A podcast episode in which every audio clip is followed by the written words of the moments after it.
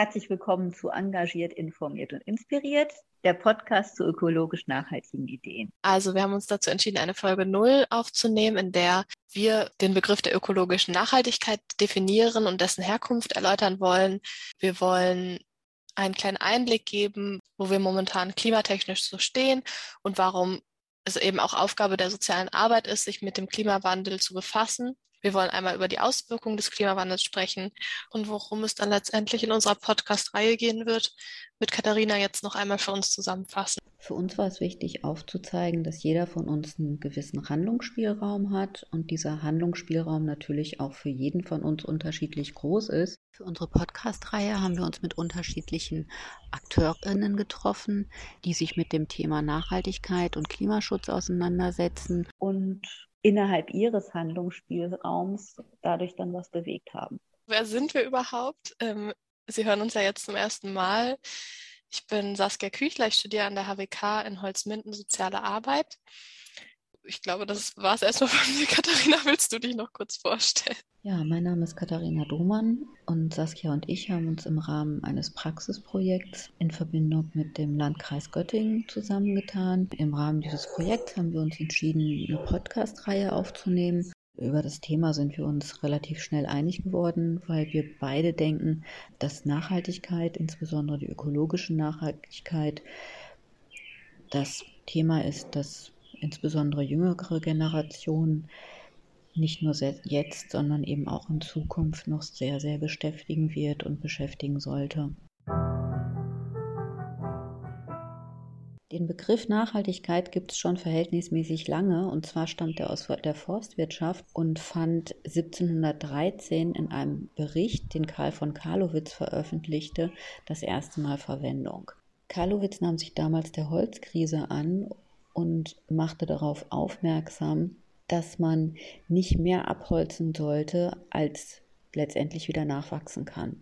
Die erste politische Verwendung des Begriffs nachhaltige Entwicklung fand dann im Brundtland-Bericht 1987 statt, der von der 1983 gegründeten Weltkommission für Umwelt und Entwicklung verfasst wurde der Brundtland-Bericht stellte erstmalig fest, dass kritische globale Umweltprobleme hauptsächlich das Resultat der großen Armut im Süden und der nicht nachhaltigen Konsum- und Produktmuster im Norden sind. Definiert wurde die nachhaltige Entwicklung als eine Entwicklung, die die Bedürfnisse der Gegenwart befriedigt, ohne zu riskieren, dass künftige Generationen ihre eigenen Bedürfnisse nicht befriedigen können. Im Prinzip bedeutet die ökologische Nachhaltigkeit nichts anderes als der verantwortungsvolle Umgang mit unserem Planeten und die Sicherung der Lebensbedingungen für gegenwärtige und zukünftige Generationen. Die ökologische Nachhaltigkeit widmet sich dem Erhalt der Natur, dem Schutz von Ressourcen, insbesondere wenn diese nicht erneuerbar sind, und dem Aufbau erneuerbarer Ressourcen. Also kurz gesagt, passt, glaube ich, der Satz ganz schön. Wir haben diesen Planeten nicht von unseren Eltern geerbt, sondern wir haben ihn von unseren Kindern geliehen. Und wenn man sich das so ein bisschen irgendwie vor Augen führt, umfasst man, glaube ich, auch schon alles, was letztendlich Nachhaltigkeit aussagen soll. Genau, da wollten wir jetzt auch noch einmal ein Zitat von Maya Göpel vorstellen, was wir auch eigentlich sehr treffend fanden zu dem Thema. Und zwar schreibt sie, dass eine Wirtschaftsweise, die in einer begrenzten Welt mit endlichen Ressourcen auf stetes Wachstum setzt, nicht nachhaltig ist. Es gilt neu zu verhandeln, was den Wohlstand der Menschen übermorgen ausmacht. Dafür brauchen wir neue Begriffe und Konzepte, die ausdrücken, was wir künftig wichtig finden. Planetenzerstörung darf nicht mehr Wachstum heißen, reine Geldvermehrung nicht länger Wertschöpfung. Grenzen des Wachstums sollten Überwindung der ökologischen und sozialen Schadschöpfung heißen. Damit hat Maya Güppel, wie ich finde, was sehr, sehr Wichtiges gesagt, dass wir letztendlich falschen Ansätzen folgen und dass wir genau das Konstrukt überdenken müssen, weil Fortschritt kann nicht weiterhin bedeuten, dass wir halt stetig den Planeten zerstören. Wir über Nachhaltigkeit reden, müssen wir auch klären, wo wir eigentlich stehen, beziehungsweise was ist der Ist-Zustand unseres Planeten. Und 1,2 Grad Erwärmung, was bedeutet das global? Zunächst mal bedeutet das ein achtfaches Risiko für Hitzerekordsommer Dürreperioden, Ernteausfälle, Waldbrände, Hurricanes, Tropenstürme, Überschwemmungen, Migration, Artensterben und auch die Gefahr weiterer Pandemien. Auch die profitieren von der Klimakrise. Durch den massiven Raubbau des natürlichen Lebensraums unterschiedlicher Arten kommt es nicht nur zum Aussterben dieser, sondern auch zum Abwandern. Was letztendlich bedeutet, dass neue Lebensräume gesucht werden müssen. Dadurch kommt es vermehrt zu Vermischungen, entweder indirekt auf Nutztiere oder direkt, dass sich Krankheitserreger direkt auf den Menschen übertragen. Das Risiko weiterer Pandemien steigt also stetig an. Das sind also die Folgen von 1,2 Grad Erwärmung, die wir ja schon erreicht haben. Ja, das stimmt. Und das ähm, Krasse oder Spannende daran ist ja auch, dass das eigentlich schon sehr viele ForscherInnen seit vielen Jahren sagen, was auf uns zukommen wird, wenn die globale Erderwärmung, wenn die globale Erderwärmung weiterhin so schnell ansteigt, ist es nämlich so, dass in den letzten tausend Jahren niemals ein solch schneller Temperaturanstieg verzeichnet wurde. Und wir sind gerade bei 1,2 Grad Erderwärmung gegenüber industriellem Niveau. Und die Wahrscheinlichkeit, dass wir 1,5 Grad globale Erderwärmung erreichen, wird wahrscheinlich zwischen 2030 und 2052 liegen, wenn wir weiterhin mit aktueller Geschwindigkeit quasi die Erderwärmung weiter zunimmt. Und ja, genau was wir sehen, was Katharina ja schon sagt, ist, dass bereits jetzt einzigartige Ökosysteme betroffen sind. Außerdem wird der Meeresspiegel ansteigen. Die Ozeane werden ja jetzt auch schon wärmer und übersäuern. Die Mitteltemperatur in den meisten Land- und Ozeangebieten wird zunehmen und in vielen bewohnten Regionen werden eben auch die Hitze extrem zunehmen. Starkniederschläge in mehreren Regionen werden zunehmen, auch Dürren und Niederschlagsdefizite werden sich in manchen Regionen häufen. In Europa werden mehr Menschen an Flüssen und Küsten durch Hochwasser betroffen sein. Wir haben ja gerade auch dieses Jahr in Deutschland gesehen, wie viele Hochwasser hier verzeichnet wurden. Und daraus resultieren dann wiederum Verlust an Biodiversität und Produktivität von Ökosystemen und Verlust in der Landwirtschaft.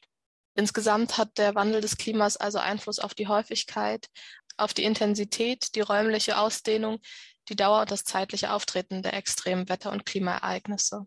Und jetzt geht es halt letztendlich darum, zu schauen, dass nicht noch weitere Systeme und Arten gefährdet werden, weil, aussterben. genau, aussterben, weil deren Anpassungsfähigkeit überschritten wird. Also mit dieser schnellen Temperaturzunahme werden halt Anpassungsfähigkeiten der verschiedenen Ökosysteme, der verschiedenen Arten und letztendlich auch die von uns Menschen überschritten. Und da müssen wir halt schauen, dass wir irgendwie einen Kurs einschlagen, der der für alle machbar ist. Es zeichnet sich im Moment in allen Ländern ab, dass halt massive Probleme auftreten, ähm, so hart wie halt vorher noch nicht. Diese Aufbauarbeiten durch die Schäden, die jetzt letztendlich entstanden sind, die werden ja auch wieder in Milliardenhöhe gehen. Hätte man nicht das Geld im Vorfeld vernünftig anwenden können oder vernünftig einsetzen können. Das ist ja auch eine ganz klare Sache, die von Ökonomen definiert ist, dass je länger wir warten, desto teurer die ganze Geschichte werden wird. Wie du schon sagst, im Nachhinein wird es halt für uns alle teurer und das heißt nicht nur im Sinne von, es kostet super viel Geld, sondern ähm, ich habe auch ganz interessante Sachen nochmal gelesen dazu, dass Extremwetterereignisse starke Ängste hervorrufen können und traumatische Erlebnisse darstellen können. Und das ist ja auch wiederum ein Thema, was erstmal für uns dann alle betrifft und ähm, was auch Thema für die soziale Arbeit ist. Ja, es gibt da tatsächlich noch äh, sehr wenige Studien zu, wo ich auch denke, das müsste eigentlich weiter ausgebaut werden, weil es gibt diese Menschen ja de facto, die jetzt von Extremwetterereignissen betroffen sind. Wir sehen die ganzen Brände, wir sehen die Überflutungen und das. Wir sehen Flüchtlingsströme. Wir sehen Flüchtlingsströme. Ja einfach genau. mehr und mehr und mehr werden. Wir werden immer mehr Leute haben, die aufgrund klimatischer Verhältnisse ihre Heimat verlassen müssen. Ja. Und das ist auf jeden Fall alles traumatisch. Also, ja. und irgendwie muss man sich um diese Menschen ja nicht, nicht nur finanziell drum kümmern, sondern natürlich irgendwo auch psychisch. Genau, und da ist, gibt es außerhalb Deutschlands tatsächlich einige Untersuchungen zu psychischen Folgen. Und die häufigste untersuchte psychische Folge von Naturkatastrophen sind posttraumatische Stresssymptome und posttraumatische Belastungsstörungen. Ja, und da ist einfach die Frage, wie reagieren wir darauf? Was gibt es für, was können wir im Vorhinein tun, damit das natürlich gar nicht erst auftreten muss? Und was können wir im Nachhinein tun? Wie wird eingegriffen? Wie, wie greifen wir auch als soziale Arbeit ein? Wenn wir über ökologische und soziale Gerechtigkeit sprechen, dass das im Endeffekt Begriffe sind, die zusammengehören und die letztendlich so ja nicht wirklich stattfinden.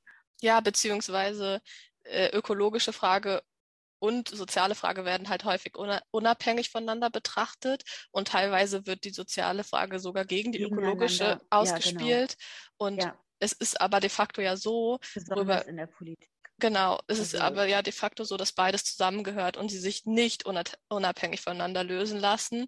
Und da sagt Maya Göpel, finde ich auch nochmal einen ganz tollen Satz zu, sie schreibt, Gerechtigkeit ist der Schlüssel für eine nachhaltige Wirtschaftsweise, wenn sie global funktionieren soll. Und wenn die Ökosysteme nur eine bestimmte Menge an Rohstoffen hergeben und eine bestimmte Menge an Abfall und Abgasen aufnehmen können, stellt sich natürlich automatisch die Frage, wer wie viel verbrauchen darf, wer wie viel wegwirft, wer wie viel ausstoßen darf.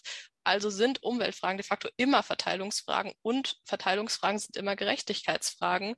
Und wenn wir dann auf die Auswirkungen schauen, die Naturkatastrophen nach sich ziehen, dann sind das natürlich auch Gerechtigkeitsfragen. Ne? Es sind nicht die Menschen oder sagen wir mal so, es gibt Menschen, die sich, wenn es heiß wird in den Städten, nicht in einem in einer Einzimmerwohnung unterm Dachgeschoss wohnen, sondern sich dann ein Haus auf dem Land kaufen und einen Garten haben und dort eine Klimaanlage haben und im Garten sitzen können.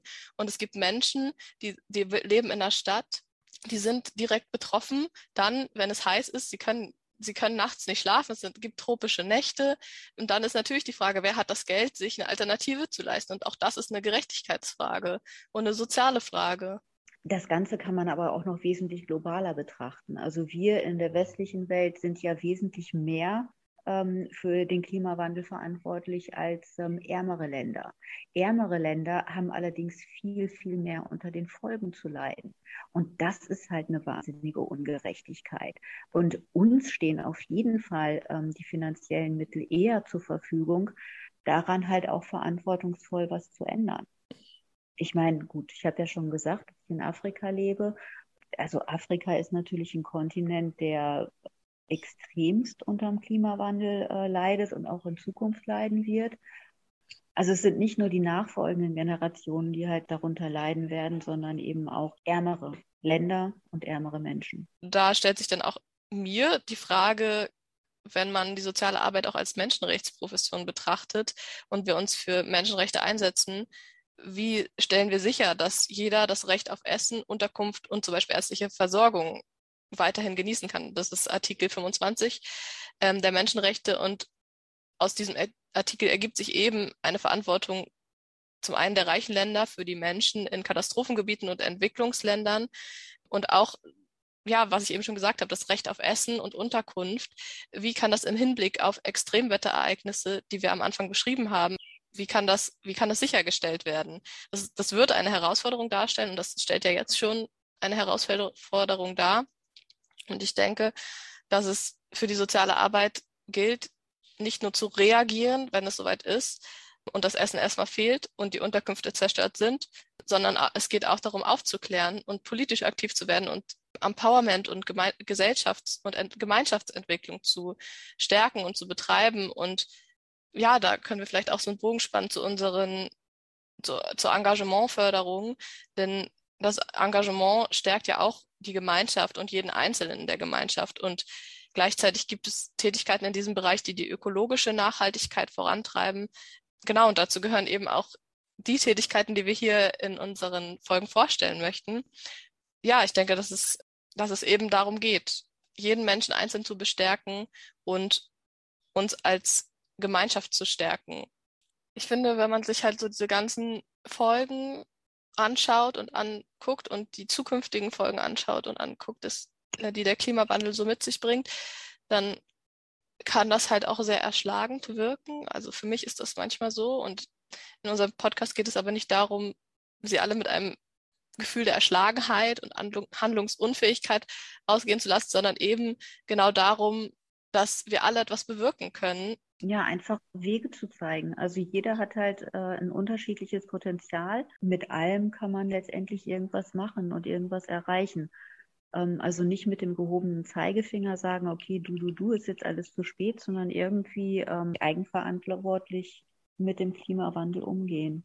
Das stärkt letztendlich auch jeden Menschen für sich, weil man eben diese Selbstwirksamkeit und auch Anerkennung im Engagement erfahren kann. Selbstwirksamkeit ist, denke ich, so ein wichtiges Thema, dass man sich eben nicht, wie ich eben schon gesagt habe, erschlagen und handlungsunfähig fühlt, sondern man spürt, man kann was tun. Das, und äh, eben diese Selbstwirksamkeit spürt man im Engagement. Selbst wenn es kleine Schritte sind, jeder Schritt zählt, weil wir alle letztendlich, wenn wir alle ganz viele kleine Schritte gehen, dann gehen wir zusammen einen großen Schritt. Wir sind auf Menschen getroffen, die eine kleine Idee hatten, die sich teilweise dann verselbstständigt hat, wo die Akteurinnen letztendlich selber davon überrascht waren, wie groß die ganze Geschichte geworden ist. Genau. Und das ist eben, das ist eben diese Erfahrung der Selbstwirksamkeit, die dann letztendlich eigentlich das beste Mittel ist, um eine Krise aktiv anzugehen und Lösungsgestaltungen zu verwirklichen. Wir haben mit ganz tollen Menschen gesprochen und es geht uns jetzt darum, aufzuzeigen, dass wir uns, das haben wir schon gesagt, dass wir uns alle beteiligen können, dass wir alle unsere Zukunft gemeinsam gestalten können und eben auch Spaß dabei haben. Um zu verdeutlichen, warum wir uns mit den einzelnen Themen befasst haben, haben wir hier nochmal ein paar Fakten zusammengesammelt, die wir jetzt gemeinsam vortragen wollen. In vielen Folgen unserer Podcast-Reihe befassen wir uns mit dem Thema Müll und Müllvermeidung und warum es uns so schwer fällt, dagegen anzukommen. Die Antwort ist ja ganz einfach, weil uns bisher die Möglichkeit gab. Also wir haben es ja jetzt erst ja. im Juli geschafft, dass wir ein äh, Gesetz letztendlich verabschiedet haben, das genau diese äh, Sachen letztendlich verbietet, aber da eben auch noch nicht wirklich alle verbietet, sondern wir sind jetzt irgendwie so ein Teilstück weitergekommen, genau. was eben dann auch wieder diese Rückkehrwendung zu, zur Politik ist. Also irgendwie, warum tut sich die Politik so schwer, Gesetze zu verabschieden, die dann einfach mal ein bisschen früher in Kraft treten. Also ich persönlich finde es sehr, sehr spät, dass man sagt, im Juli 2021 darf man keine Strohhalme mehr verwenden. Genau, es sind Trinkhalme. Ich, ich, ich sage noch einmal ganz kurz, was ungefähr in diesem Gesetz verboten wird. Das ist vielleicht auch nochmal spannend zu hören. Einwegbesteck und Einweggeschirr aus Plastik darf nicht mehr verwendet werden. Trinkhalme, Rührstäbchen, ja, und dann noch Wattestäbchen, und Luftballonstäbe aus Kunststoff. Also die dürfen halt nicht mehr in der EU produziert werden.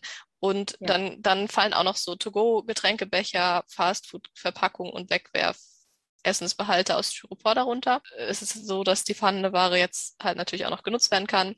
Ich finde es halt auch spannend, so laut des Presse- und Informationsamtes der Bundesregierung werden zum Beispiel in Deutschland hunderttausende Tonnen Kunststoff nur für Einweg-Plastikflaschen verbraucht. Da fragt man sich dann auch, warum gibt es, also es gibt jetzt Gesetze dazu, die sollen dann in den nächsten Jahren in Kraft treten, dass es weniger Einweg-Plastikflaschen gibt und so weiter. Aber warum, also warum, warum passiert es nicht jetzt? Wo doch sowieso weltweit mehrere Millionen Tonnen Plastik im Meer landen zum Beispiel. Stündlich werden allein 320.000 Einwegbecher für heiße Getränke in Deutschland äh, verwendet. Und äh, 140.000 davon sind To-Go-Becher. Das ist ja im Endeffekt wirklich so dieses Ding. Ich meine, 320.000 stündlich. Was ist das für eine Zahl? Ne, da fehlt mir das Verständnis. Und da denke ich schon, dass man mit entsprechenden Gesetzen wesentlich früher hätte reagieren können. Wenn das nicht passiert, dann ist es eben, finde ich, umso besser, dass es halt diese Menschen gibt, die Ideen haben, die diese Ideen umsetzen. Neben dem Thema Müll und Müllvermeidung oder Recycling haben wir uns auch dem Thema Lebensmittelverschwendung angenommen, was für uns während der Recherchearbeiten zu den einzelnen Folgen sehr, sehr interessant war, weil wir uns zuvor mit dem Thema nicht so sehr auseinandergesetzt hatten und auch unheimlich viel Neues gelernt haben. Laut dem Bundesministerium für Ernährung und Landwirtschaft werden jährlich fast 12 Millionen Tonnen Lebensmittel in Deutschland weggeworfen. Bei der Erzeugung und Verarbeitung, bei Großverbrauchern, im Handel und in Privathaushalten. Das ist nicht nur ein ethisches, sondern auch ein ökologisches und ökonomisches Problem, Denn für die Erzeugung als auch für die Vernichtung der Waren werden Rohstoffe, Energie und Wasser benötigt. Und mit jedem Lebensmittel, das weggeworfen wird, werden also wertvolle Ressourcen verschwendet. 12 Millionen Tonnen Lebensmittel sind 30 Prozent der Lebensmittel in Deutschland. Als Anmerkung dazu, 2016 verabschiedete Frankreich ein Gesetz, das es Supermärkten verbietet, Lebensmittel wegzuwerfen. Die Supermärkte sind verpflichtet, letztendlich die Lebensmittel, die abgelaufen oder nicht mehr gut sind, an Wohltätigkeitsorganisationen oder an Tafeln zu spenden. Händler, die sich nicht daran halten, drohen Bußgelder bis zu 75.000 Euro oder sogar Gefängnisstrafen. Frankreich hat also das Problem mit einem relativ einfachen Mittel sehr gut in den Griff bekommen, und zwar mit einer entsprechenden Gesetzesgebung. Ja, auf jeden Fall ist die Lebensmittelfrage ja eine große Frage und gerade in Anbetracht dessen, dass wir Ausfall von Ernten haben und weniger Ernten haben, ist halt die Frage, warum noch so viel weggeschmissen wird. Und das ist auf jeden Fall was, was wir ändern sollten und was wir auch ändern können. In unserem Podcast wollen wir auch auf das große Artensterben aufmerksam machen und euch nochmal Inspiration und Ideen dazu liefern, wie wir wieder Lebensräume herstellen bzw. schützen können. Denn es ist ja so, dass das Artensterben sich inzwischen drastisch beschleunigt hat. Die heutige Aussterberate liegt wohl weit über dem Hundertfachen der natürlichen Aussterberate und die Neubildung der Arten läuft nicht schneller ab als früher. Aktuell sind ca. 1,75 Millionen Arten bekannt. Man geht jedoch davon aus, dass es viele weitere Arten gibt, die den Menschen unbekannt sind. Die Weltnaturschutzunion veröffentlicht regelmäßig eine sogenannte rote Liste der bedrohten Arten. Im Juli 2020 veröffentlichte die Weltnaturschutzunion ebenfalls eine solche Liste, in der mehr Arten als jemals zuvor vom Aussterben bedroht sind. Letztendlich gibt es vielfältige Gründe für das Aussterben, doch ist fast immer der Mensch, der der Auslöser für das Artensterben ist. Denn die Zerstörung von Lebensräumen ist für viele Arten tödlich. Ein Aspekt dabei ist in, in, zum Beispiel, dass in Industrieländern immer weniger Obst, Gemüse und Getreidesorten kultiviert werden, denn es werden gängige Sorten genutzt, wohingegen alte Sorten in Vergessenheit geraten und aussterben. Letztendlich bedroht der Verlust der Arten eben auch den Erhalt und die Funktion von Ökosystemen.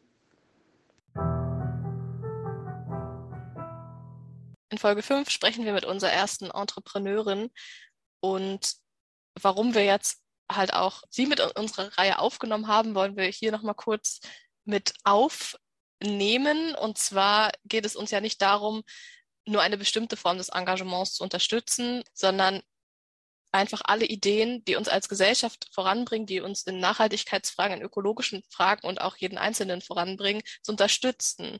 Und es geht dabei nicht um die Form des Engagements, sondern um die Organisationsvielfalt, die eben auch genutzt werden kann, um für jeden und jede Einzelne eine Form zu finden, in der man sich ausleben kann und eben damit die Gesellschaft und die Gemeinschaft stärken kann und auch und sich für die Nachhaltigkeit einsetzen kann.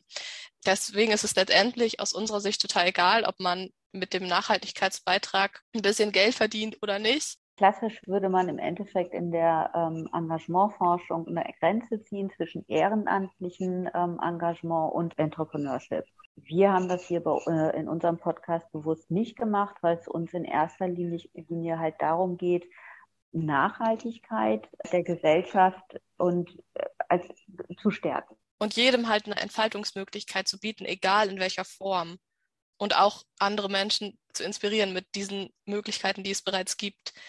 Und deswegen, ja, ist es für uns einfach nur wichtig, dass ein Nachhaltigkeitsbeitrag geleistet wird und nicht in welcher Form. Maya Gürpel schreibt noch einen schönen Satz dazu. Veränderung geht nur mit vielen, die ernsthaft wollen. Und das bedeutet, dass es auf jede und jeden Einzelnen ankommt. Unser Anliegen mit dem Podcast ist es in erster Linie aufzuzeigen, dass jeder Tag Teil der Veränderung sein kann. Und wir alle und so jeden Tag ein Teil der ja. Veränderung sind. Auch wenn sich diese Veränderung klein und wenig anfühlt, dass sie trotzdem auch ausreichend sein kann. Genau diese Veränderung können wir als Sozialarbeitende bewirken. Wir denken, dass wir genau das auch müssen. Ja, und wir hoffen, dass wir ansonsten viele Menschen inspirieren konnten mit und neue Ideen und Gedanken bewegen konnten. Was wir mit unserem Podcast auf jeden Fall nicht wollten, ist hoffnungslos oder perspektivlos rüberzukommen. Deswegen würde ich ganz gerne noch was sagen, was ich ähm, von Frank Schätzchen gelesen habe. Und zwar, dass wir als Spezies doch sehr, sehr gut da drin sind, äh, immer alles auf den letzten Drücker zu tun. Jetzt ist zwar schon alles sehr, sehr spät, aber letztendlich können wir immer noch das Ruder rumreißen und anfangen, bewusst was zu ändern. Das kennen wir wahrscheinlich auch irgendwie von uns selbst. Also ich kenne es von mir auf jeden Fall, dass wenn ich irgendwas auf den letzten Drücker tue, beziehungsweise mit sehr viel Druck dann auch mache, dass das dann immer unheimlich gut wird. Und ich hoffe einfach mal, dass wir das genauso beherzigen, wenn es um den Klimawandel geht. Wir wollen uns natürlich erstmal dafür bedanken, dass ihr alle zugehört habt und hoffen, es hat euch gefallen, beziehungsweise die Podcast-Reihe wird euch gefallen. Die Podcast-Folgen werden wöchentlich auf allen gängigen Podcast-Plattformen zur Verfügung gestellt. Wir freuen uns auf jeden Fall über jegliche Art von Rückmeldung, insbesondere wenn ihr irgendein interessantes Projekt habt, das ihr gerne mit uns teilen würdet oder irgendjemanden kennt, der ein interessantes Projekt hat, das wir hier bei uns in der Reihe vorstellen könnten.